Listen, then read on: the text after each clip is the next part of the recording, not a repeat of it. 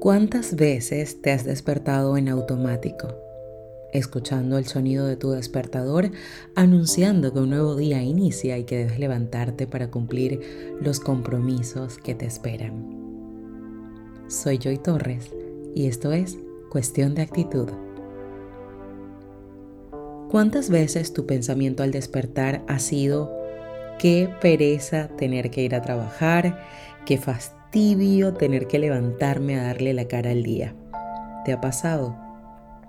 En algún momento de mi vida ese era mi mantra favorito, viviendo sin rumbo, sin direcciones, con mucha pereza, sin razones por las que agradecer, carente de pasión, me sentía infeliz, enferma y es que aunque en esa época de mi vida tenía un empleo que detestaba, mi ceguera emocional no me permitía ver más allá de la queja no era consciente de las cosas maravillosas que sucedían a mi alrededor.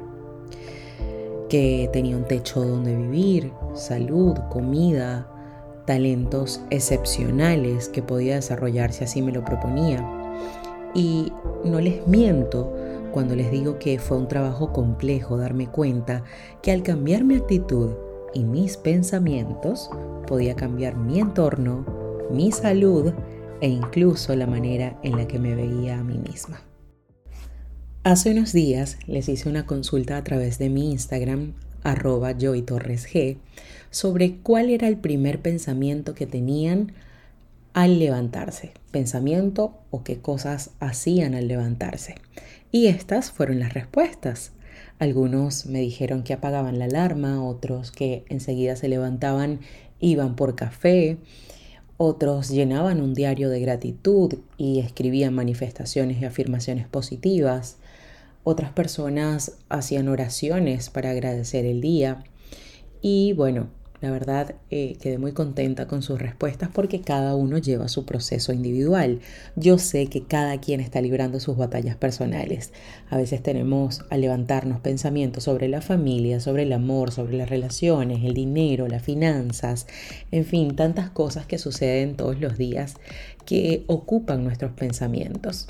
Pero yo hoy quiero invitarles a realizar un ejercicio que durante este proceso que les conté me hizo darme cuenta de cuántas veces en el día estaba pensando en positivo, cuántas veces en el día estaba preocupada por algo. Y el ejercicio es muy sencillo. Van a tomar su teléfono y van a colocar una alarma. Si tienen la oportunidad de hacerlo cada hora, muchísimo mejor. Y si no, puedes hacerla cada dos, tres horas. Si tu celular tiene la opción de editar el nombre de la alarma, vas a escribir lo siguiente.